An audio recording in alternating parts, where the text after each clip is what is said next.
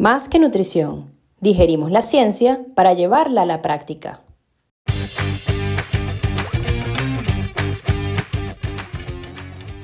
¿Quieres cuestionar y entender la ciencia para llevarla a la práctica y así mejorar el rendimiento y la salud de atletas, personas activas y población general? Acompáñanos en este viaje de compartir información, donde estaremos conversando sobre nutrición, deporte y salud. Somos Paola y Andrea Dos nutricionistas y además corredoras que comparten la misma pasión, la necesidad de divulgar información veraz, actual y práctica. Aquí hablaremos nosotras y también invitaremos a expertos en diferentes áreas relacionadas al deporte y bienestar para crecer y aprender. Bienvenidos a nuestro podcast, Más que Nutrición. Hola Pau, hola María Street, ¿cómo están? Hola André, hola Pau, muy bien, muchísimas gracias por la invitación y muy contenta de pues, compartir este, este rato, que esperemos no se hagan cuatro horas de conversación, porque podemos, la, creo que las tres hablamos mucho, pero bueno, muy contenta de estar aquí con ustedes. Sí, bueno, hola María Street, hola Andrés, y, y sí, eh, a ver qué tanto logramos resumir, pero igual va a estar bien interesante. Entonces, bueno, muchas gracias María Street por aceptar nuestra invitación. No, gracias a ustedes. Sí, muchas, muchas gracias. Vamos a estar conversando hoy sobre el timing nutricional en el fútbol. Entonces, voy, pero primero, obviamente, quisiéramos saber quién es María Street, cuál es tu trayectoria, ahora estás en México, desde cuándo estás en México y cuál es tu rol actual.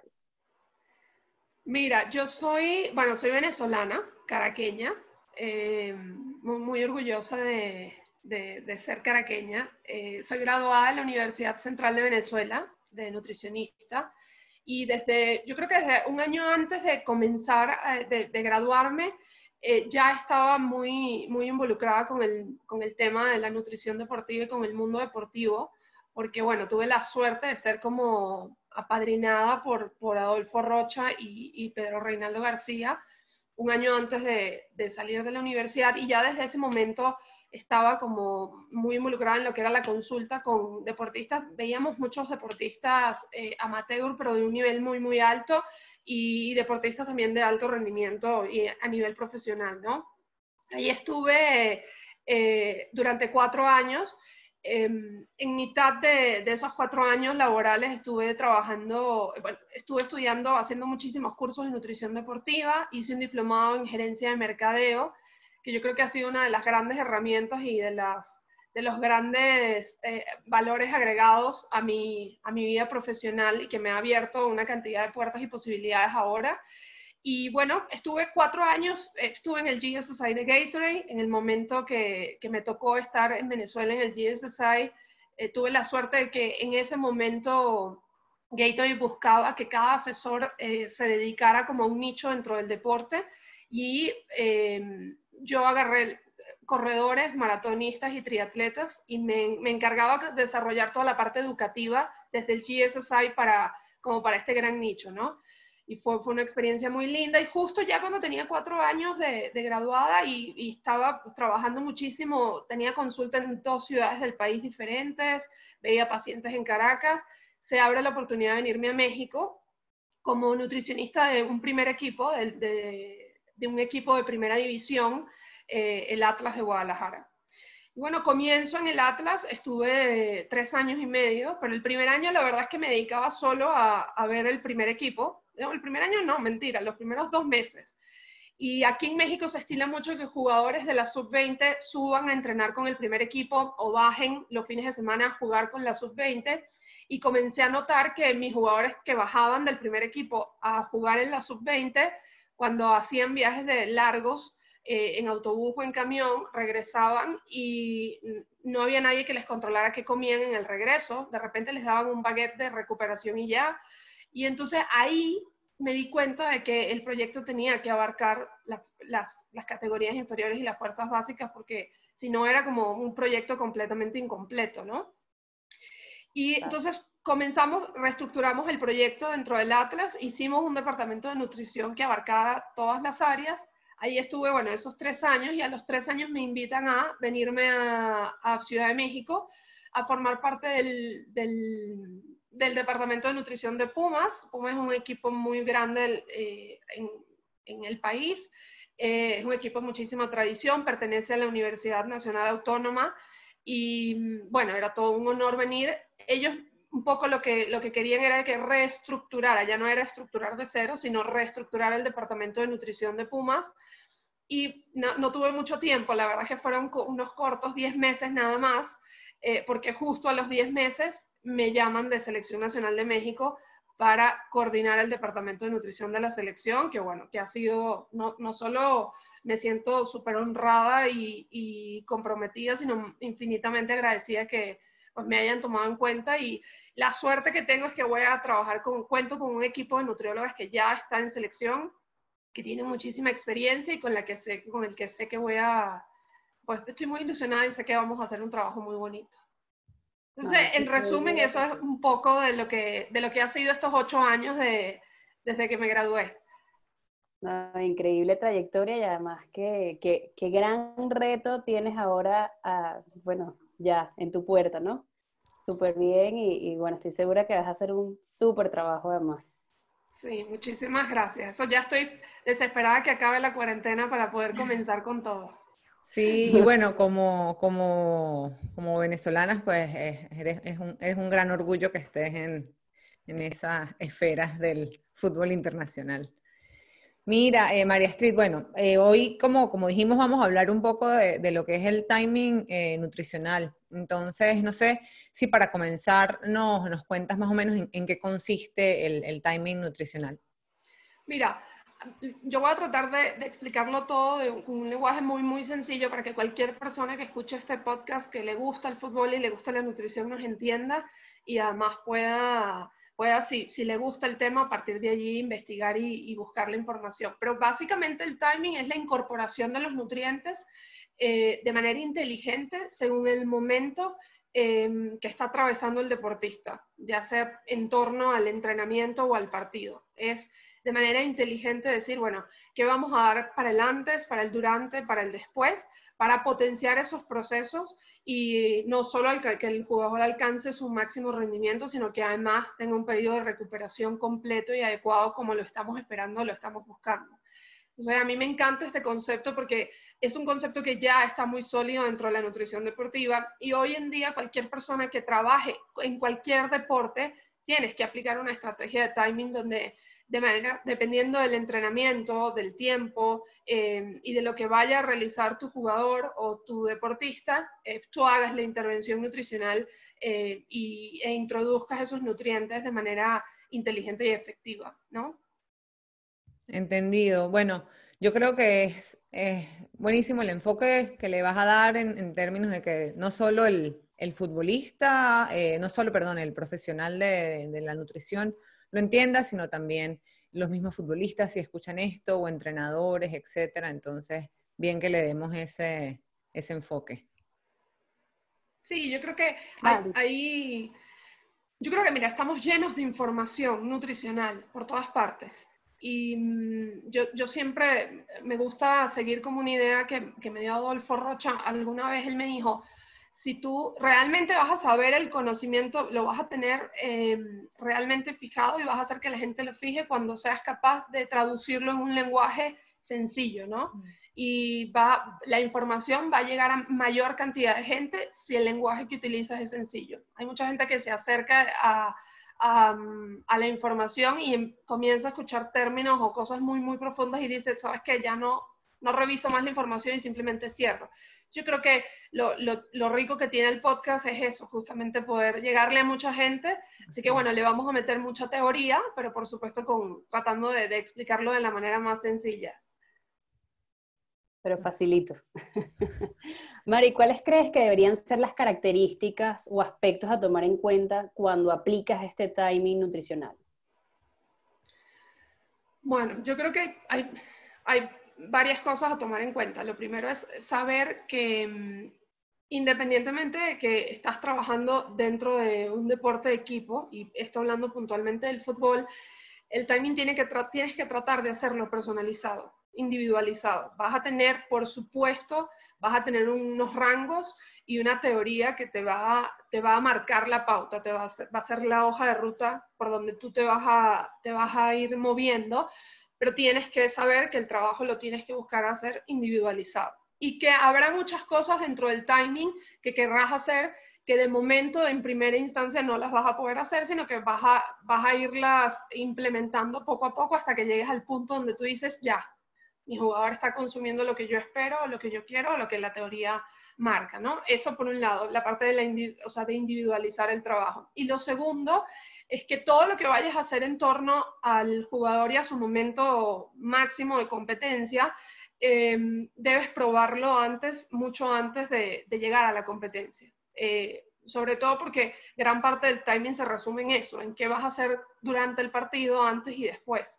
Entonces, para no arriesgarte, Em, yo creo que es clave hacerlo con tiempo y saber que, como te digo, vas a ir evolucionando a la hora de, hablar de estrategia, ¿no? Y de lo que, de lo que vayas implementando. Y yo creo que lo, tercero es saber que necesitas el apoyo del... A mí me ha funcionado muchísimo cuando voy a aplicar todo lo que tiene que ver con el timing, em, apoyarme mucho en las otras áreas de ciencias del deporte dentro de un equipo de fútbol. El apoyo, por ejemplo, del área de la preparación física para mí es clave. De hecho, en, el último equipo en el que estuve, eh, me tocó trabajar con un preparador físico español que era una maravilla porque yo eh, manejaba los gramos de carbohidrato durante el partido perfectamente y si yo no podía estar dentro del vestidor, él se quedaba con la bebida deportiva se quedaba con las gomitas y él hacía o sea, presionaba a los jugadores para que consumieran las cargas completas y al final manejamos un cuadro donde él me decía, mira, este jugador consumió esto, este no, este se está quedando muy por debajo, este jugador se nos pasó. Entonces, tener ese apoyo, pues para mí era, era como tener un, segundo nutricionista adentro o un tercero, porque teníamos, bueno, trabajaba Senia directamente conmigo, que era la, la nutrióloga que estaba pegada siempre al primer equipo, pero éramos un equipo, éramos tres personas constantemente viendo por el mismo objetivo. Entonces yo creo que eso también, eh, eh, que, el, que, el, timing sea una cosa de manejo de todas las áreas y que el, doctor, el fisio, eh, el preparador físico conozcan de qué va lo que estamos haciendo en torno a la sesión o al momento, ¿no? Sí, además que es un equipo, o sea, no es nada más los, todos los jugadores diferentes que tenemos, que tenemos que ver qué quiere y qué le gusta a cada uno de ellos, porque también de eso va a depender del timing y qué estrategias utilizar, si no es lo que dices tú, nosotros trabajar como en simbiosis con todos los demás del cuerpo técnico, para que ellos también puedan entender lo que tú estás haciendo y la aplicabilidad. O sea, realmente yo creo que esa es la clave fundamental del el éxito en un equipo de fútbol, ¿sabes? Que todas las áreas se complementen y se puedan llegar a los objetivos que es el el bien mayor, el ganar, el poder que tus jugadores, sabes, rindan a su máximo. Sí, y bueno, bueno, básicamente es eso como se viene manejando o como se debería manejar, ¿no? Que sea un equipo multidisciplinario. Pero en este, bueno, en, todo este aspecto del, timing, María Street, si bien, como lo decías, eh, la mayoría, o bueno, cualquier persona que esté involucrada en, en el tema de la nutrición deportiva, eh, escucha del timing, periodización, el nombre que, le quieran dar, pero ¿cómo ves tú el tema de llevarlo de la teoría a la práctica? ¿Qué, qué tan fácil sientes que es o qué tan difícil, dependiendo de, por dónde lo veas? Mira, es, todo un reto, es todo un reto porque em, primero saber, como, como les decía al principio, que el trabajo del timing y la periodización y el ir adaptando y hacer cada vez más específica la nutrición para el momento es un trabajo que lleva tiempo. No, no es una cosa que tú haces porque además sabemos cómo es el, jugador de fútbol en general. Eh, si tienes la suerte de que apliques una estrategia y ese día el jugador se sintió bien y además ganaron el partido, tienes el, el, ya el camino recorrido y ganado. Pero si te llega a pasar que haces la introducción de, una, de, subir las cargas de, de, de, carbohidrato en el durante porque sabes que se están quedando cortos y ese día el jugador se sintió mal o perdieron, vas de retroceso y probablemente tengas que volver a convencer al jugador de que realmente eh, lo que tú le estás diciendo eh, es, lo que, es lo que y es lo que funciona, ¿no? Eh, eso, eso por un lado. Creo que el, tema de individualizarlo dificulta un poco el trabajo en general, ¿no? Pero tiene que ser, a pesar de que te hace todo un poco más difícil, tiene que ser el objetivo. Pues porque tienes que tomarte el tiempo de escuchar, de saber, de ver, de, mm, dar opciones y de conversar. Sobre todo yo creo que el, éxito dentro del fútbol está en generar eh, mucha conversación de valor con el jugador, que tú le sumes y que cada vez que te dirijas a él realmente estés eh, aportándole desde el punto de vista científico y práctico eh, herramientas que él pueda luego de alguna manera tomar o, llevar en el día a día o, o ejecutar, ¿no?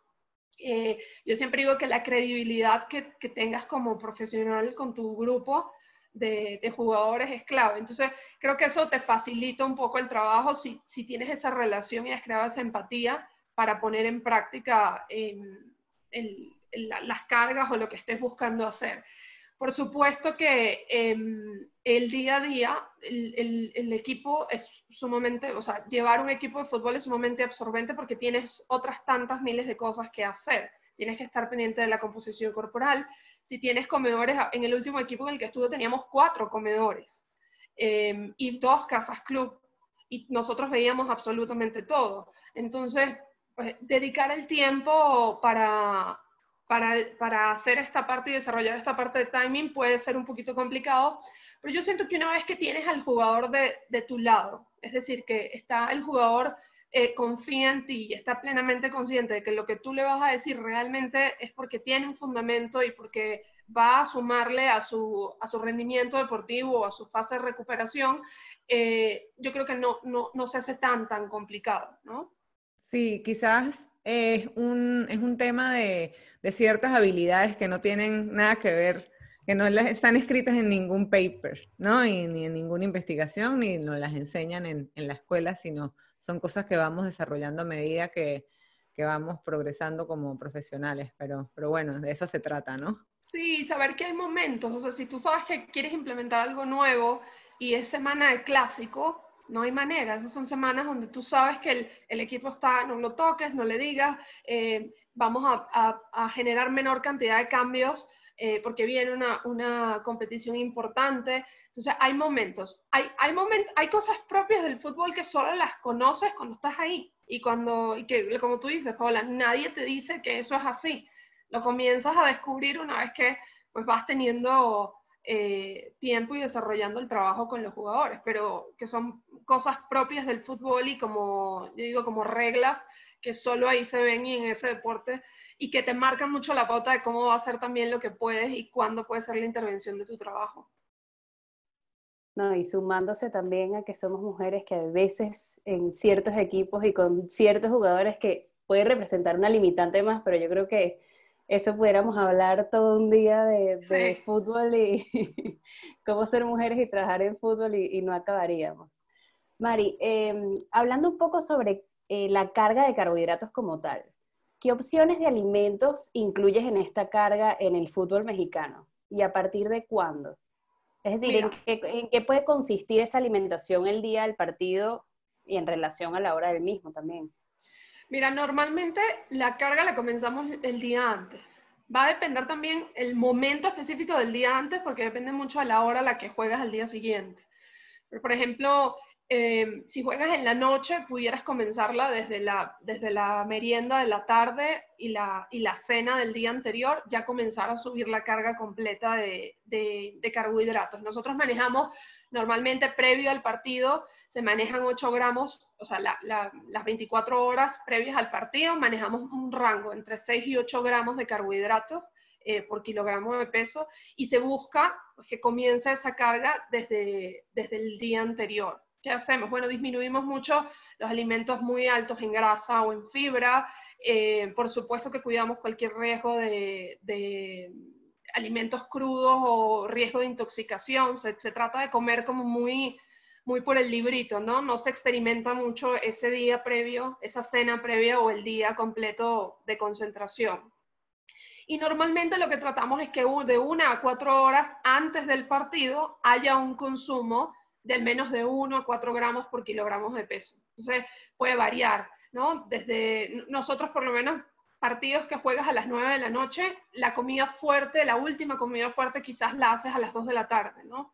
y luego a las cinco y media, seis de la tarde haces una especie como de coffee break o merienda, donde todavía te quedan tres horas para llegar al partido. Entonces quizás a esa coffee break o merienda pudieras meter o incorporar alguna fuente de, de, carbohidrato que tenga un poquito de proteína o que tenga un poquito de grasa, pero muy bajo. Y luego ya, eh, yo, yo soy como muy obsesionada del tema de las cargas de carbohidrato, entonces yo les pongo coffee break y cuando llegan al vestidor, ahí sí son fuentes de carbohidrato de rápida absorción. Eh, normalmente hay mucha fruta, trato de que haya cinco o seis opciones diferentes de fruta y procuro que 40 o una hora antes vuelvan a recargar al menos con 25 o 20 gramos, pero ya yo sé que hicieron un coffee break y ya yo sé que hicieron una comida donde el consumo de carbohidratos fue, fue, fue el, el, que yo espero, ¿no? Aquí en México, es, México es un país único en todo y en su gastronomía eh, no se quedan atrás, ¿no? Entonces, eh, se consume muchísimo frijol, muchísima tortilla, y quizás uno en Venezuela diría, no, ¿cómo les vas a poner frijol o, granos antes de, de, un partido? Quizás al nivel de digestión no lo van a, no lo toleran tan bien o no va a ser tan favorable. Aquí el mexicano está acostumbrado a desayunar huevo con frijol eh, todos los días y, e incorporan lo que para nosotros el venezolano sería la arepa, para ellos es la tortilla, ¿no? Entonces se utiliza muchísima pasta, mucho frijol, mucha tortilla, muchísimas, eh, muchísimos alimentos a base de maíz, que también es, es, un carbohidrato muy, muy utilizado.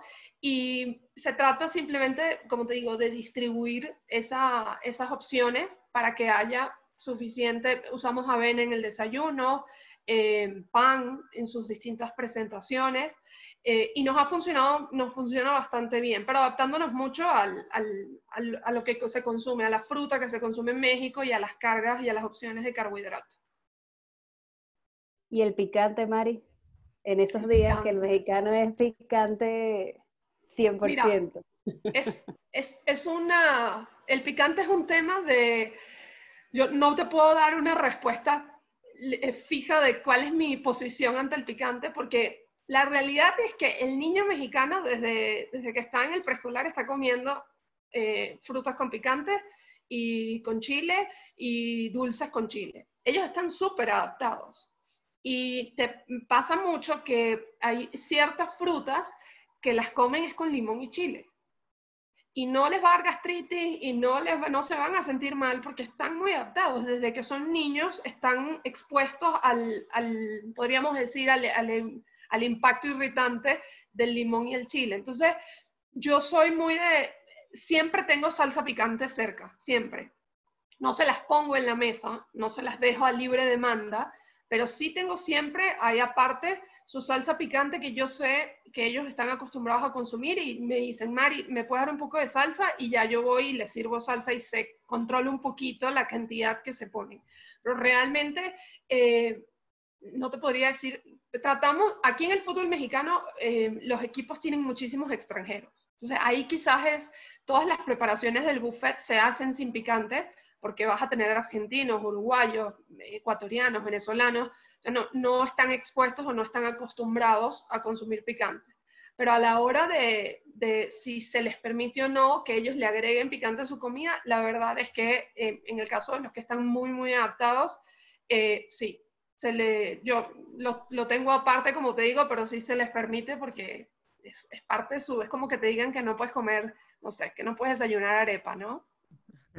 Así es, aquí me, me pasa lo mismo con, con los frijoles, ¿sabes? Acá comen en el desayuno frijoles blancos como que vienen con una salsa de tomate, vienen enlatados. Ajá. Es lo único que no como, no me gustan, no sé, es muy distinto, pero es algo que el británico come pues, a toda hora, o sea, ellos eh, eh, generalmente es como una tostada de pan y le ponen eso encima que se ve un poco raro, pero es como comen. Entonces, este, al principio de verdad que al principio yo dije, no, eh, quitemos los, los, los estas frijoles blancos eh, el día de partido y no fue muy, obviamente eso cambió, pero es, es, verdad, es lo que están acostumbrados, ellos no les va a, pegar en, el estómago, etcétera.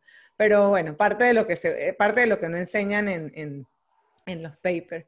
Ahora, cuando hablas de estos gramos de, carbohidratos, ¿no? De, 6 a 8, lo que recomendamos, que pues ya estamos claros que es súper importante para el rendimiento.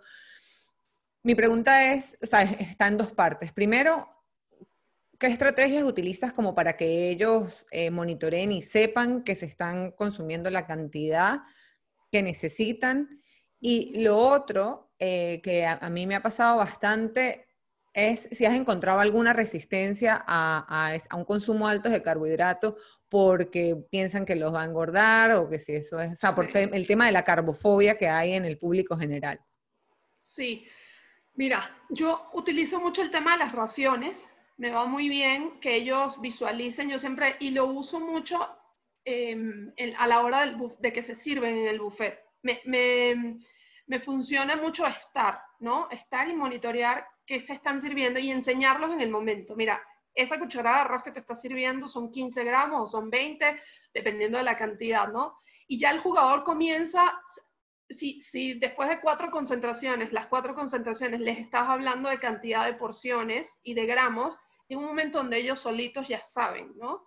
Ahora, no es fácil que cubran completa la carga eh, que uno espera que consuman previo al partido, por este mismo tema de la carbofobia y de, y de todas estas dietas eh, que, que, yo siempre les digo, es como que si no entendieran que son dietas que no importa si las hace una persona que no entrena, pero ustedes que entrenan tienen un requerimiento y unas demandas completamente diferentes, ¿no?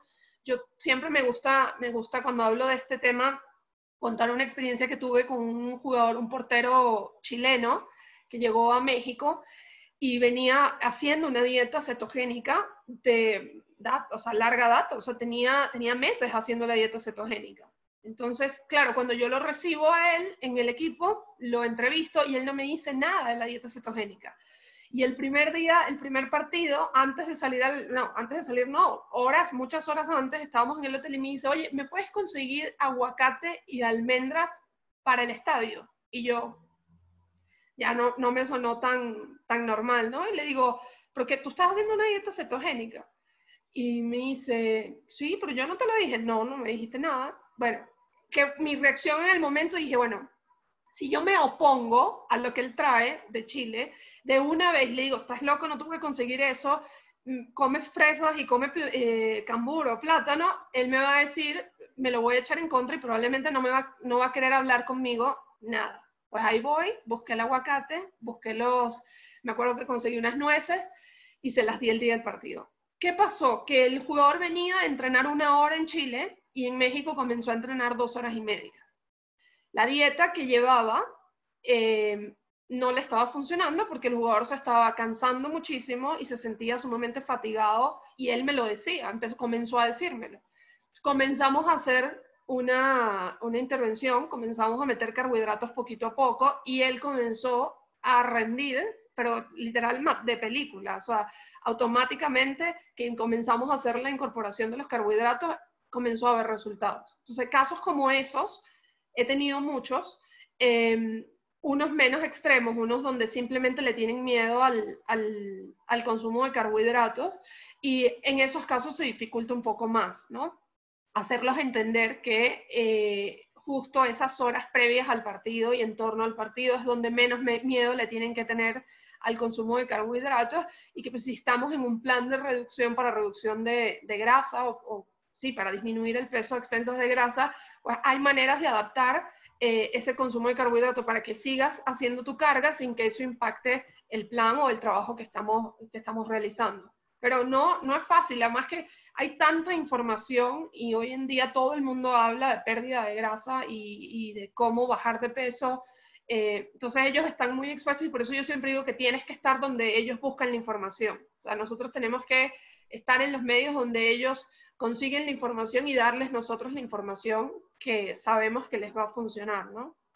Sí, es súper interesante, sobre todo cuando ellos lo ven en, su rendimiento. Yo tengo también eh, un caso, eh, jugador ya, o sea, adulto, pues, más de 30 años, Em, que, a ver, no tenía tanta resistencia, pero, ¿sabes? Cuando sienten que algo les ha funcionado durante toda su vida, es poco probable que, que cambien cuestiones. Entonces, no era que no comía lo suficiente, pero yo veía que sí, una eh, alimentación bastante alta en proteínas, incluso antes del, del partido. Un poquito de pasta, un poquito de arroz, más pollo, huevos, lo que sea. Entonces, eh, siempre le iba diciendo, mira, es mejor un poco más de carbohidratos, a veces me escuchaba, a veces no, cuando vino lo del documental de, Game Changers, fue uno de los que quiso intentar, ¿no? De probar la, la dieta vegana, vegetariana. Duró, no sé, como 20 días, algo así. Pero al principio me dice, no, ahora que estoy desayunando, no sé, avena con cambur y miel, etcétera, este, me siento mejor. Entonces yo lo siento y le digo, mira, este, ¿tú crees que esto es porque no estás, o sea, porque eres vegetariano o porque estás comiendo lo que siempre te he dicho que desayunes antes de comer? Entonces, el, o sea, es inquisitivo, escucha, eh, muy analítico, se quedó pensando y después al otro día me dijo, ok, es verdad. Eh, me dice, es increíble porque tuvieron que pasar 15 años para reconocer esto. Y yo, bueno, para algo sirvió el Game Changers. Sí, sí. A mí me pasó cuando salió el documental, llegaron a mi oficina al día siguiente como cinco jugadores. No, no vamos a comer nada de carne. Eh, y, y, ahí es donde digo, lo importante de estar en donde está la información y, y actualizado, porque al final ellos hay, mil corrientes dentro de la nutrición y mil propuestas, pero para ellos por lo menos el, quitar el carbohidrato eh, de una manera radical o hacer una dieta eh, de extremo basada en pura proteína o hacer una misma dieta vegana sin hacer un cálculo adecuado puede tener un impacto eh, nada beneficioso, un, impacto negativo sobre el rendimiento. Entonces sí es súper importante como estar allí y yo creo que el momento de la servida en, los, en las concentraciones es clave el momento donde tú ves que se sirven en el plato, es ahí donde tiene que haber la intervención nutricional y la parte de educación nutricional. Si no estás en el momento de la servida, es un gran momento que pierdes y donde pudieras tener un gran impacto. Sí, sí, sin duda, en ese momento es cuando podemos nosotros decirles, mira, estás haciendo, quizás agrega más o quizás estás agregando mucho o disminuyen un poco las cantidades y, poder tener ese approach con ellos de, cercanía también, de que ellos estén pendientes y sepan que tú estás ahí para ellos, de que estás atenta a lo que están haciendo. Mari, eh, hablaste hace rato de, que durante el partido utilizabas carbohidratos que fueran de rápida absorción, pero ¿qué, qué diferentes opciones das cuando, estás, cuando estamos en ese momento en el fútbol mexicano ¿Y cómo llevas esto a la práctica? Porque bueno, si sabemos entre 30 y 60 gramos de carbohidratos, o sea, como que siempre lo vemos en gramos, pero ¿cómo lo llevas tú a la práctica? Mira, usamos, yo trato de, incorporar siempre en los equipos en los que he estado, utilizar las, las opciones que hay diseñadas para el deporte, porque por algo se han diseñado para el deporte y porque la combinación de carbohidratos eh, no, no es solo un tipo de carbohidrato, normalmente esos productos tienen eh, dos tipos de carbohidratos, lo que va a hacer que la absorción y la utilización y la llegada al músculo sea más eficiente. Entonces, usamos casi siempre son geles, eh, se utilizan la opción de, las gomitas o, masticables, eh, bebida deportiva, que es como básica dentro, de, dentro del manejo, y a mí me funciona muy bien hacer un cuadro con el plantel completo y en los entrenamientos ir rellenando lo que van consumiendo. A mí ahora en, Pumas nos ocurrió que cuando yo llegué no había, no había solo se consumía bebida deportiva, lo que hace un poco pues, limitado porque no, no, tienes muchas opciones y el jugador que no le gusta consumir gran cantidad de líquido en el medio tiempo porque no está acostumbrado, porque no ha hecho el entrenamiento, eh, simplemente no lo consume ya. Y entonces dejaste perdiste la oportunidad de darle una fuente de carbohidrato, ¿no? Entonces, por eso incluimos, en ese momento hicimos la incorporación de los geles y fue una maravilla, porque el, jugador eh, lo combinaba con agua y ya yo sabía que iban entre 22 o 25 o 30, dependiendo de la marca que utilices, ¿no? Entonces, básicamente eso. Siempre hay en el vestidor opciones de naranjas eh, cortadas de una vez o toronja, que puede ser una fuente también. Sabemos que quizás en un cuarto no va a ir la cantidad que va a ir en un gel, pero tienes que tener opciones porque hay jugadores que en, esa fase, en esa transición de comenzar a consumir carbohidratos, quizás a veces son renuentes a usarlo con los productos deportivos, ¿no? Em, entonces, hacer ese cuadro y tenerlo ya estructurado y que, como te digo, sea del dominio de la gente que está alrededor del jugador justo cuando están dentro del vestidor en el medio tiempo. Eh, ha sido clave.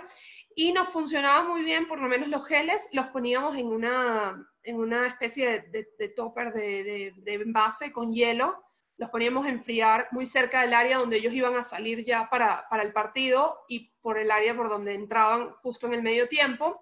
Y lo que hacíamos era que en los, sus lugares donde se sentaban en el medio tiempo para la, la parte, la, la, charla que tienen con el, con el técnico, les, en sus lugares colocábamos o poníamos una, la, la, cantidad de Gatorade que sabíamos que el jugador eh, consumía con su botella de agua. Y les pedíamos que simplemente lo consumieran y lo dejaran allí, para yo luego poder entrar y ver cuál fue el consumo real que tuvimos en el medio tiempo, eh, pues por supuesto eso va a tener un margen de error, porque no, no falta el que agarra la botella del otro y, y, toma o la deja, pero podíamos ir recolectando información para luego ir haciendo los ajustes, ¿no?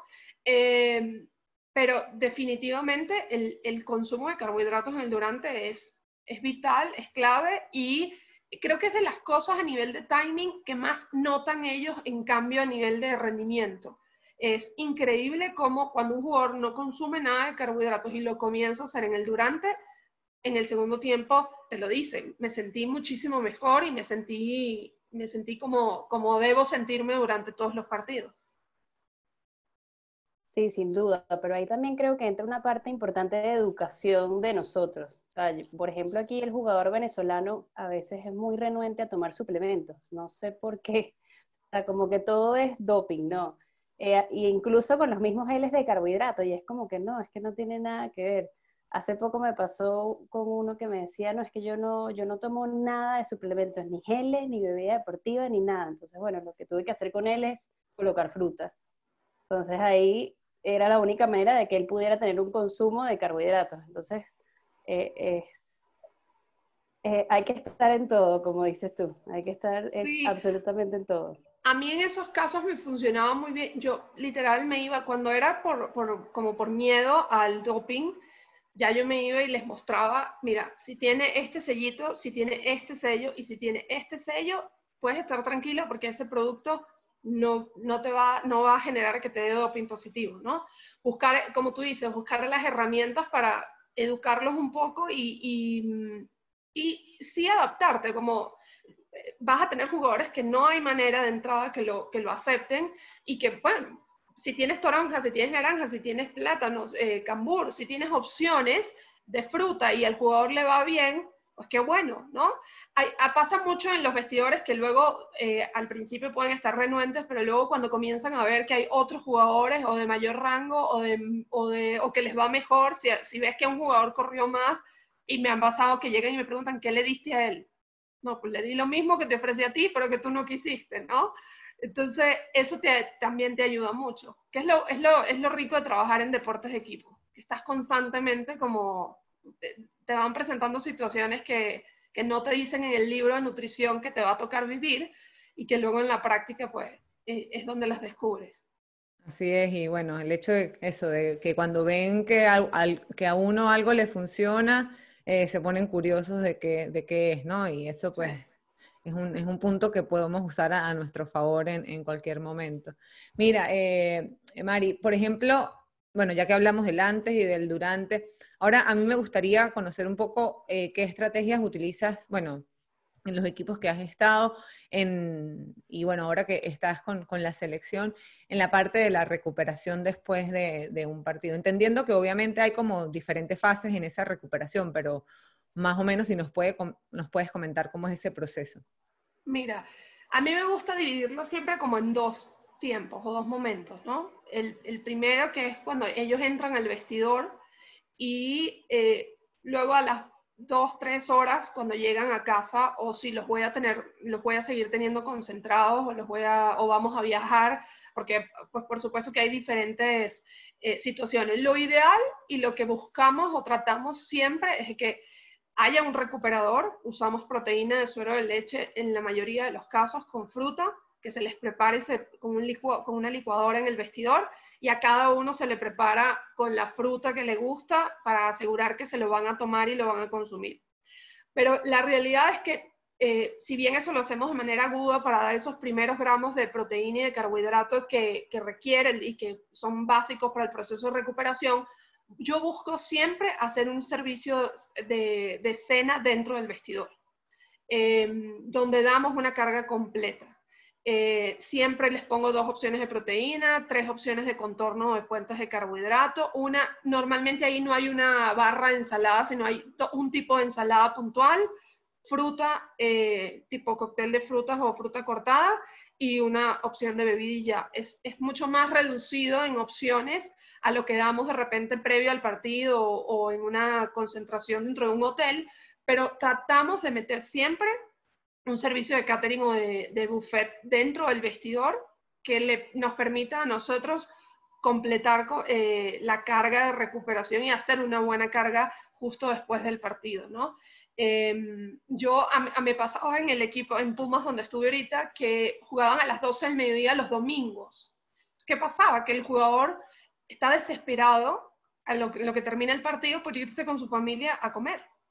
Entonces, lo que hicimos fue, dijimos, bueno, ¿quiénes son nuestras aliadas en la fase de recuperación? Pues las esposas, porque muchos se iban a sus casas a comer o se van a un restaurante a comer. Entonces dijimos, bueno, hay que entrenar a las esposas para que ellas sean nuestra voz cuando nosotras no estemos, para eso, justamente esos momentos o esas fases de recuperación. Entonces, ahí era obligatorio el consumo del batido proteico con la fruta, sí o sí lo tenían que consumir, pero ya lo que eran las siguientes horas, que era la comida fuerte que ellos iban a hacer en su casa o en restaurante, pues nos apoyábamos mucho en las esposas en enseñarlas cómo debía ser. Y por supuesto al jugador. Entiendo. Y una pregunta en cuanto a esto, antes de continuar con la otra. Cuando los, cuando los partidos son o eran en otra, en otro, o sea, en otro estadio, eh, ¿cómo hacías con la comida? Igual, igual. Yo tenía una lista de proveedores, tengo una lista de proveedores aquí en México, em, de proveedores en cada ciudad. Y hacíamos servicio de catering dentro del vestidor ahí te funciona mucho tener contacto con los nutricionistas de los, de los otros equipos que te puedan dar, eh, ya hoy en día yo tengo esa base de datos, pero al principio no la tenía y lo que hacía era llamar a los nutriólogos y les decía, oye, ¿tienes algún buen proveedor que nos pueda servir los alimentos dentro? Muchas veces, si de repente no tienes el espacio en el vestidor, en, el estadio hay un espacio de comedor donde pueden ir los jugadores, entonces adaptábamos el servicio dentro del, comedor del estadio o en la misma, em, en, la misma en, el, lugar donde, donde, en la parte de afuera del vestidor, ya no adentro, pero siempre buscamos eh, hacerlo en el vestidor. ¿Qué pasa? Si estás de viaje y vas a regresar esa misma noche en vuelo a, tu ciudad, lo haces dentro del vestidor. Si no, si vas a regresar al hotel, entonces la cena la haces ya en el hotel, igual das tu batido de proteína con tu fruta y pasará una hora, hora y media hasta que llegues al hotel y puedan hacer la cena. Entonces lo que hacíamos era dejábamos los batidos listos y ya yo me iba, en lo que los jugadores estaban bañando, me iba yo adelante al hotel para revisar la cena y ver que todo estuviera y pues recuperarlo. Y la, estructura es la misma, que haya una buena fuente y una buena combinación de proteína y carbohidrato eh, en ese durante, ¿no? En ese, en ese periodo después. Mari, ¿y por qué es tan importante o qué efectos fisiológicos puede tener esta combinación de proteínas y carbohidratos después del partido? Y si te parece importante, además, ¿cuál es el tipo de carbohidrato que se consume en, ese sentido? Mira, la combinación de la proteína y el carbohidrato eh, juntos te va a ayudar que haya una resíntesis del glucógeno, que, se rellenen esos depósitos de energía Em, que hay una disminución en el dolor muscular que va a presentar y, es muy frecuente esa sensación como de fatiga o de dolor después del partido. Eh, vas a incrementar eh, la síntesis de proteína a nivel muscular y vas a suprimir, si llegara a haber una, bueno, vas a suprimir la degradación de proteínas musculares natural propia del ejercicio, ¿no? Entonces, esa combinación es la que te va a dar que esos procesos se den de manera correcta y, a, tope como tú quieres. Si llegara a haber eh, la falta de uno de los dos nutrientes, hay uno de esos procesos que probablemente va a dejar de, darse a ocurrir y ya la recuperación no va a ser eh, tan completa como esperamos, ¿no? Entonces, en esa primera fase de recuperación buscas carbohidratos de rápida absorción, que se absorban rápido y puedan ir a regenerar. Ya a medida que se va distanciando y te vas alejando del tiempo o del final del partido, puedes ir incorporando ya carbohidratos un poco más complejos. Pero a mí me gusta que en esa primera fase sean carbohidratos que yo pueda absorber rápido para que hagan su efecto y, estimulen esa liberación de insulina y vaya a, realmente a ver ese, proceso regenerativo y de recuperación, ¿no? Sí, a mí siempre me gusta, no sé, decirle a los jugadores como que, bueno, las cuatro R de la recuperación. ¿Sabes? Rehidrátate, recupérate comiendo carbohidratos, repara tus proteínas que después de un partido todos lo han utilizado y la relajación, descansar, eh, es súper importante para que ellos puedan asimilar además todo el entrenamiento, todo el partido y se recuperen de la mejor manera posible, ¿no? Sí, eso que dices de la, de la rehidratación es, es clave, porque luego entonces nos centramos mucho en que consuman la proteína y el carbohidrato, pero no se hidratan nada, y ya ese proceso de recuperación, pues por supuesto en un marco de una deshidratación, no se va a dar de la manera correcta. Y bueno, Así es. bueno, hablando, Hablando de hidratación, aquí tengo una pregunta, a ver cómo lo manejas tú, porque es algo eh, que, por ejemplo, acá en el Reino Unido, en todos los equipos es un tema y todos, o sea, cuando hablo con colegas, todos hemos tomado diversas posiciones, sí, no, sí, no, a veces lo quito, lo pongo, y es el tema de las bebidas gaseosas de cola, ah. para no decir eh, las marcas después del partido. ¿Cómo, ¿Cómo, ¿Cuál es tu, eh, tu, postura en cuanto, en cuanto a esto? Mira, es un tema. Es un tema porque, a ver, si bien hay mil cosas dentro de la nutrición deportiva que de repente te va a tocar hacer que no están como tan apegadas al marco de la salud y que toca hacerlas porque tienes que cubrir un requerimiento o porque tienes que dar un nutriente, yo trato de ser como muy coherente con lo que les permito y con lo que yo quiero que luego ellos reproduzcan en casa. Entonces, a mí con el tema de los refrescos de, como dicen aquí, de plano, están prohibidos en el día a día, ¿no? En el, en el comedor o en una concentración normal. Pero por supuesto que si es un partido, entramos a liguilla o vienen dos, o es la última jornada antes de una fecha FIFA eh, y ganamos el partido y hay una euforia particular, pues por supuesto que, mira, eh, hablándolo previamente, eh, además que trato siempre de apoyarme mucho con el cuerpo técnico en esas, en esas decisiones, ¿no? Eh, les digo, miren, hoy voy a permitir que haya refrescos en, el, en, el, en la cena o sí, normalmente casi siempre que se los permito es después de un partido y tiene que haber pasado algo importante, o sea, que ganamos o que hay una clasificación o, y ellos entienden, de, de alguna manera como para ser coherente y que ellos entiendan que no, no es lo común o lo que está permitido.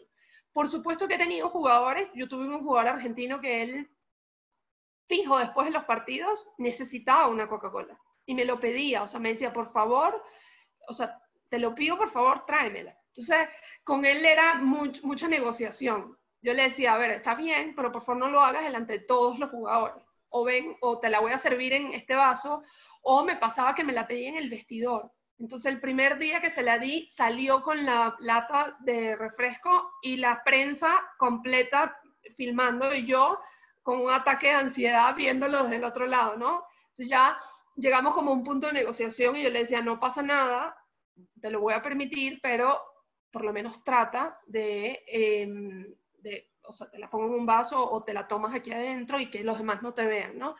Pero sí trato de, de, de es como una de negociarlo y es dependiendo del momento.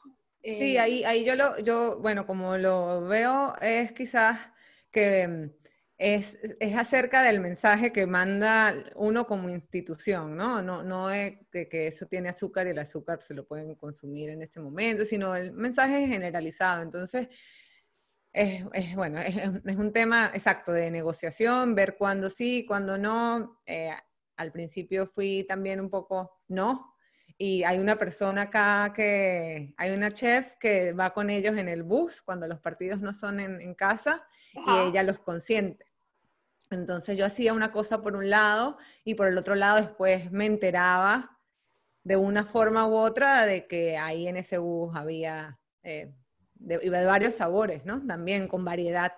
Entonces, bueno, eh, es un tema que he tenido que manejar de muchas posturas distintas. Hay colegas acá que siempre lo permiten, o sea, después del partido siempre hay. Entonces, bueno, es, es un tema de que, bueno, es bien interesante ver cómo lo manejamos porque va más allá de la recuperación, sino de, bueno, de todo lo que tiene que ver hábitos saludables y todo esto. Sí, yo creo que es el mensaje que uno da, porque si tú le dices, después de todos los partidos lo puedes hacer, le estás dando como ese mensaje de que lo puedes hacer siempre. Entonces yo creo que, o sea, opino como ustedes, depende del momento, depende del partido, depende del evento, que tú puedes ser como un poco más permisiva o no. Mari, y hablando del tema del alcohol, porque sabes que es muy frecuente, los futbolistas tienen fama de que se van de fiesta y que después de un partido les gusta tomar cerveza o les gusta tomar alcohol. ¿Cómo lo manejas? ¿Cómo tienes esa, esa educación nutricional con ellos desde el punto de vista de recuperación, de cómo les puede afectar? ¿Cómo, cómo haces ahí? Mira, el, tema del alcohol también es un tema que, se, que, nos involucra y que tenemos que abordarlo definitivamente. Yo hay una, una charla de 15 minutos que doy, creo que le he dado en todos los equipos donde he estado, que la doy justo días antes de que ellos se vayan de vacaciones. Y ahí hago muchísimo hincapié en el tema del alcohol, ¿no? Eh, yo siempre les digo a ellos tres cosas. El alcohol yo no lo voy a recomendar en el consumo y mucho menos cuando estamos en medio de un torneo. Aquí en México muchas veces, o en la mayoría del tiempo, se está jugando dos torneos en paralelo. Está jugando la Copa y la Liga. Lo que quiere decir que pues, hay, hay, semanas donde pudieras llegar a tener hasta tres partidos, dependiendo de cómo sea la planificación y si se rodó una jornada o no, ¿no? Entonces, yo siempre les digo, uno, son calorías extras que eh, no te van a sumar absolutamente nada y pueden afectar tu composición corporal. Dos, si tú eh, después de un partido consumes no una cerveza, no una copa de vino, sino seis cervezas o dos botellas de vino, ya bajo un esquema, tu cuerpo se va a deshidratar y bajo ese esquema de deshidratación, tu cuerpo no va a responder, eh, no se va a adaptar ni va a recuperarse como estamos esperando. Y tres, normalmente el consumo de alcohol viene mezclado o viene combinado con un trasnocho y un poco de descanso. Entonces, son tres razones por las que a nivel deportivo va a tener un impacto eh, eh, significativo sobre tu rendimiento y sobre tu recuperación y sobre lo que nosotros estamos buscando. Em, entonces siempre se los manejo igual eh, con el tema de si permito o no consumo alcohol en las concentraciones, me pasa exactamente igual que con el refresco. O sea, yo he tenido cuerpos técnicos que les gusta que si ganamos el partido, una copa de vino para cada jugador o una cerveza para cada jugador. Bajo ese, bajo ese esquema de, de, control no pasa absolutamente nada y nos tomamos la copa de vino y yo también brindo por el, por el triunfo. Pero si, si ya estamos hablando de que si permito que metan cervezas al vestidor justo después del partido o no, no, de hecho, eh, igual en el último club era parte del patrocinio, era incluía unas cervezas para el vestidor y les digo, al final es el mensaje que estamos enviando. O sea, yo no, yo no me mato dando la proteína y preparando los licuados y haciendo todo para que luego entonces venga el jugador y se tome tres cervezas mientras se está cambiando y se está bañando y salga de aquí a tomarse una botella de vino con su familia y ya, ya el consumo de alcohol se nos fue de las manos, ¿no? Entonces sí trato de igual generar la conversación constantemente y de explicarles. Me ha pasado, y sí, lo debo decir, he tenido jugadores que me han llegado después de una fiesta a entrenar y se me acercan y me dicen, ¿qué hago? Sea, ahí me ves preparando bolsita de electrolitos y su NUM y, y, diluyéndolo y a ver, hidrátate y pasa por aquí y ve con el doctor. Y, y, con esos jugadores, que no es frecuente, ni me ha pasado mucho, pero sí me ha pasado, es con los que hablo y me siento y les digo, a ver, o sea, ¿a qué estamos jugando? Si, si tú lo que quieres es que tu rendimiento vaya cada vez eh, disminuyendo cada vez más, pues por supuesto que sigue por este camino. Pero bueno, ahí entran también otros factores y, y otras áreas a, a intervenir, pero en general ese es como el, el, el, enfoque que trato de darlo cuando hablo con ellos de alcohol. Sí, al final son, o sea, tenemos que tener claro que estamos lidiando con, con seres humanos, ¿no? No con unas máquinas que van ahí a, a entretenernos el sábado y ya, ¿no? Son, son, seres humanos también. Entonces, no, bueno, hay que tener muchas, muchas cosas en, en, en, mente. Ahora, Mari, hablando ya un poco de rendimiento, obviamente no pretendo que me digas toda la, la estrategia porque habrán secretillos, pero si nos puedes comentar un poco sobre cuál, no sé, cuáles suplementos o cómo, cuál es la estrategia de suplementación que, manejas en, los equipos con, los que trabajas. Brevemente, no nos tienes que explicar cada, cada suplemento y por qué, pero más o menos cómo Mira, suplementos, suplementos que utilizamos, bueno, utilizamos lo que ya hablamos, geles eh, para el durante, gomitas, eh, batido de proteína justo al terminar el entrenamiento.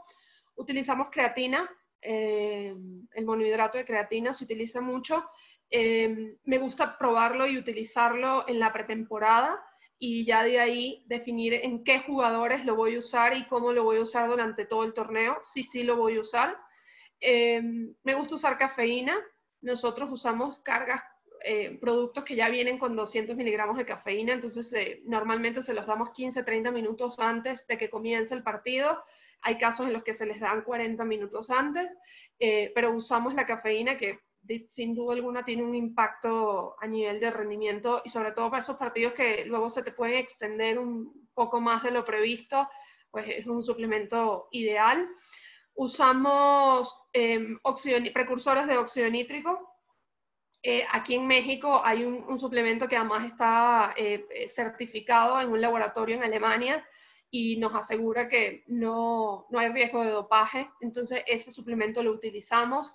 Em, a ver, ¿qué más? Es que son, la verdad es que terminan siendo tantos, utilizamos omega 3, usamos, en algunos casos utilizamos multivitamínicos, em, sobre todo en aquellos casos donde identificamos que el, patrón y el consumo de frutas y vegetales no es el, correcto o el que esperamos. Em, vitamina C, eh, sobre todo en, bueno, en casos cuando tenemos lesiones o, o casos de lesionados, eh, así hacemos la incorporación de, vitamina C, lo mezclamos con gelatina. Eh, yo creo que, no sé si, creo seguro se me están quedando muchos por, fuera, pero son gran parte de lo, que usamos eh, se resume en, estos productos, ¿no? Y probamos y lo que tratamos es de probarlos y, y asegurarnos de que funcionan realmente en cada jugador en la pretemporada. Y ya luego no soy como muy partidaria de probar suplementos durante el torneo, sino más bien lo que ya no probé durante la pretemporada, pues intento, intento no inventar mucho durante el torneo, sino ya irme, por eso planifico, busco planificar tanto la pretemporada y ya estar muy clara de qué, qué voy a usar, ¿no? Y bueno, usamos, usamos concentrado jugo de cereza ácido, ese lo usamos mucho, sobre todo cuando estamos concentrados semanas que tenemos doble jornada o que los jugadores no están descansando de la manera correcta, eh, incorporamos también este, este suplemento. Pero bueno, varía mucho y varía mucho también porque no hay una suplementación general. La realidad es que tratamos de individualizarla y personalizarla todo lo que se pueda. Ok, sí, yo, bueno, más o menos acá también como lo trato de llevar es eso, eh, trato de explicar para qué sirve cada uno en la pretemporada esto es así, esto es así, y, bueno, ellos deciden qué quieren probar, qué no, y, más o menos así. El tema del multivitamínico, al principio tú sabes, ¿no? Uno viene con la idea, si tienes una dieta completa, no necesitas multivitamínicos, pero yo aquí estoy enfrentada a, un, unos hábitos alimentarios bien malos, este, en términos de la inclusión de, de ensaladas y eso no les provoca el clima, no sé, no es algo que, ah, algo que poco a poco hemos ido trabajando, pero sí, ¿no? Este, definitivamente es totalmente distinto el mundo eh, para la población general que para los atletas. Y hay que individualizar, yo creo que al final esa es la, esa es la clave de todo, individualizar, ver qué, le, ver qué le sirve a cada quien, cómo se sienten más seguros jugando, porque si o sea, tú le puedes decir, este es el mejor suplemento que puedes utilizar, pero a lo mejor lo usa y no le gusta, va a estar complicado que lo use durante el torneo. María, esta pregunta que te voy a hacer me parece que es súper importante y nos puedes ayudar a, a, muchos. ¿Qué estrategias de coaching nos recomiendas para ganarnos la confianza, bueno, a nosotros y a nuestros oyentes, la confianza de los jugadores? A ver, bueno, yo no soy eh, experta en coaching ni, ni mucho menos, pero a mí me funciona muchísimo ese primer, como que generar ese rapport y esa empatía de inicio, ¿no? Buscar, a veces la tienes que generar estableciendo temas de conversación eh, dentro de, por supuesto, unos límites y, y, unos parámetros, pero temas de conversación que no tengan directamente que ver con nutrición, que te permitan ir conociendo al jugador desde, desde, otro, como desde otro ámbito, ¿no? otro, otro aspecto. Eh, y a mí me funciona mucho manejarlo con preguntas, o sea, hacerles preguntas que ellos solitos se respondan. Eh, hacerles preguntas donde ellos eh, a, la hora de tener que responderme tengan que reflexionar sobre lo que hicieron o sobre lo que dejaron de hacer o sobre lo que pueden hacer, llegar a hacer, ¿no? y yo siempre soy de las que todo el tiempo me la paso preguntándoles, por ejemplo, ¿cómo te sentiste ayer en el partido? Para mí eso es clave, saber escuchar de él cómo se sintió es el inicio de lo que vamos a hacer contigo el resto de, la semana o del torneo o de la temporada, ¿no? Em, generar, ¿tú crees que es suficiente lo que te acabas de servir? Entonces ya el jugador, no, ¿verdad? Esto no, no se parece a lo que me serví ayer, no, no se parece, te serviste muy poco. O utilizar el sistema de preguntas para que ellos solos vayan contestándose, para mí ha sido... Em, ha sido ideal y sobre todo porque me quita eh, un poco la, la visión, la, la, pose de la nutrióloga que todo el tiempo me está diciendo todo, ¿no? Yo les lanzo las preguntas y los dejo pensar y luego intervengo. Y eso ha sido para mí, por supuesto que clave. Y yo creo que eso, em, eh, y, por supuesto el, basar todo lo que hacemos, que ya no sería tan de coaching, pero basarte siempre en ciencia. Al jugador le gusta saber que está siendo asesorado por alguien que se, se preocupó por leer y por conocer. Y le gusta que le expliquen. Había, yo cuando llegué a México había una tendencia de subestimar mucho al jugador y decir, no, no, él no le interesa, no te preocupes en educarlo, eso no va a entender. Y no, mi sorpresa es que por supuesto que entienden todo, por supuesto que les gusta que les expliquen y les gusta sentirse seguros y saber que tienen a alguien al lado que se está preparando y está constantemente actualizándose eh, para ellos y por ellos. Entonces, eh, no usar esa herramienta y como te digo, y combinarlo con el tema de las preguntas y yo creo que es, es, es, podría ser una herramienta clave. Sí, yo creo que sí. Bueno, a mí justamente en este último equipo que estoy, llegué y me dijeron, no, no es necesario que des charlas, no es necesario nada, a ellos no les importa nada, así como lo que tú acabas de decir. Y cuando yo empiezo a como que a medirlos, a como abordarlos ese primer diagnóstico, la cantidad de preguntas era, pero ¿qué piensas de esto? Pero tú me recomiendas este suplemento, pero ¿por qué? Pero entonces fue como, no, ellos sí quieren saber, ellos sí necesitan esa charla. Solo que bueno, a lo mejor a veces también parte del cuerpo técnico es como, bueno, que quizás no están muy enterados o no se quieren enterar mucho y piensan que no es importante para los jugadores, pero la verdad es que, es que sí. Pero bueno, me encantó esa respuesta a las preguntas, definitivamente hay que usarla más. Sí, está. Continúa. No, y yo digo que ganarnos el espacio. Nosotros, como nutricionistas dentro de los equipos, somos los únicos que podemos darnos como, empezando por creérnoslo nosotros y por darnos la importancia. Y, y yo siempre le digo a mi equipo, con seguridad, ve y habla con seguridad y no tengas miedo de decirle al cuerpo técnico lo que le tienes que decir y por supuesto que va a haber gente que le va a gustar y va a haber gente que no te va a querer por eso, pero yo creo que lo que me ha permitido a mí mantenerme e ir evolucionando dentro del mundo del fútbol ha sido eso, o sea, ser muy clara, muy fuerte, pero porque es una, una característica mía, de que tiendo a ser como muy fuerte a la hora de hablar, pero con mucha seguridad y convencida, pleno convencimiento de que la, única que puede enseñar al jugador y, ser el apoyo a nivel nutricional del jugador soy yo que estoy para ahí, eh, estoy ahí para eso y por eso me contrataron, ¿no? Entonces, eh, asumirlo como con esa seriedad y decir, bueno, todo lo que voy a hacer va a ir en torno, gira en torno a que el jugador a nivel nutricional no tenga que pensar visitar un nutriólogo afuera o un nutricionista o llamar a alguien más o meterse ni siquiera en internet a buscar la información porque sabe que va a venir conmigo eh, y, va a tener la información. Y siempre partiendo del punto, como yo les digo a ellos, yo no lo sé todo. De hecho, hay muchísimas cosas que no sé. Pero si tú vienes y me preguntas, yo me voy a tomar la tarea de investigar, de buscar la mejor fuente y voy a venir a hablar contigo el día siguiente. Y eso lo hago mucho y no, no, como te digo, no me da miedo decirle a un jugador, no tengo ni idea de qué me estás hablando, déjame que leo, lo reviso y luego lo, lo conversamos, ¿no?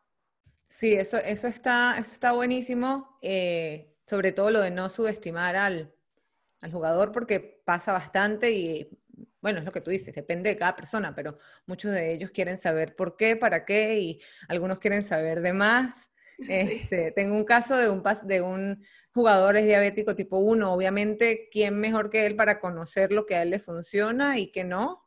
Este, entonces, bueno, ahí hemos labrado una relación, pero también es fanático de escuchar em, podcast, escucha a Joe Rogan y es fanático de Joe Rogan, etcétera. Entonces él me llega siempre con una estrategia nueva y me debate, o sea, el debate conmigo y es súper, es súper interesante, este, como a veces se, se, caldea la cosa, ¿no? Pero bueno, ahora, eh, María Estrella, vamos a, culminar y, con la última pregunta no tiene que ver nada eh, de nutrición, ¿no? Pero vamos a ver qué, qué, qué nos dices. Eh, por ejemplo, si tuvieras que elegir una cualidad de tu personalidad o un hábito que tengas y recomendarlo a los demás, ¿cuáles, cuáles serían o cuál sería y por qué? Todavía no sé qué voy a responder a eso, pero mira, no sé, yo creo que, bueno, no sé, de, cualidad de mi personalidad, quizás no, no, como que siento que recomendar una cualidad de mi personalidad quizás no va a ser tan aplicable como de repente un hábito, ¿no? Em, no soy una persona de tener eh, hábitos o como rutinas muy marcadas. Eh, yo soy cero de extremo, soy muy fuerte de personalidad y la gente creería o de, mi manera de, manejarme que de repente soy muy cuadriculado, muy estructurada y nada que ver. O sea, yo como sano, pero también me encanta la comida que no es sana y hago ejercicio y puede pasar semanas donde no, no haga, pero hay, creo que sí hay una cosa que hago frecuentemente que se ha convertido en un hábito, pero ni siquiera pensado, sino ya natural y, lo hago de manera automática. Y es que yo soy, soy una persona que trata eh, eh, de manera diaria de reflexionar mucho sobre mi día antes de determinarlo. O sea, sí soy de esas personas que eh, me acuesto y pueden pasar, dependiendo del día, puedo pasar 10 minutos reflexionando sobre todo lo que hice, dije, dejé de hacer o dejé de, de decir eh, o puedo pasar noches donde paso dos horas antes de quedarme dormida dándole vueltas a la cabeza. Y me funciona mucho porque es, un momento como conmigo donde, donde reflexiono y pienso en lo bueno y en lo que no estuvo tan bueno del día.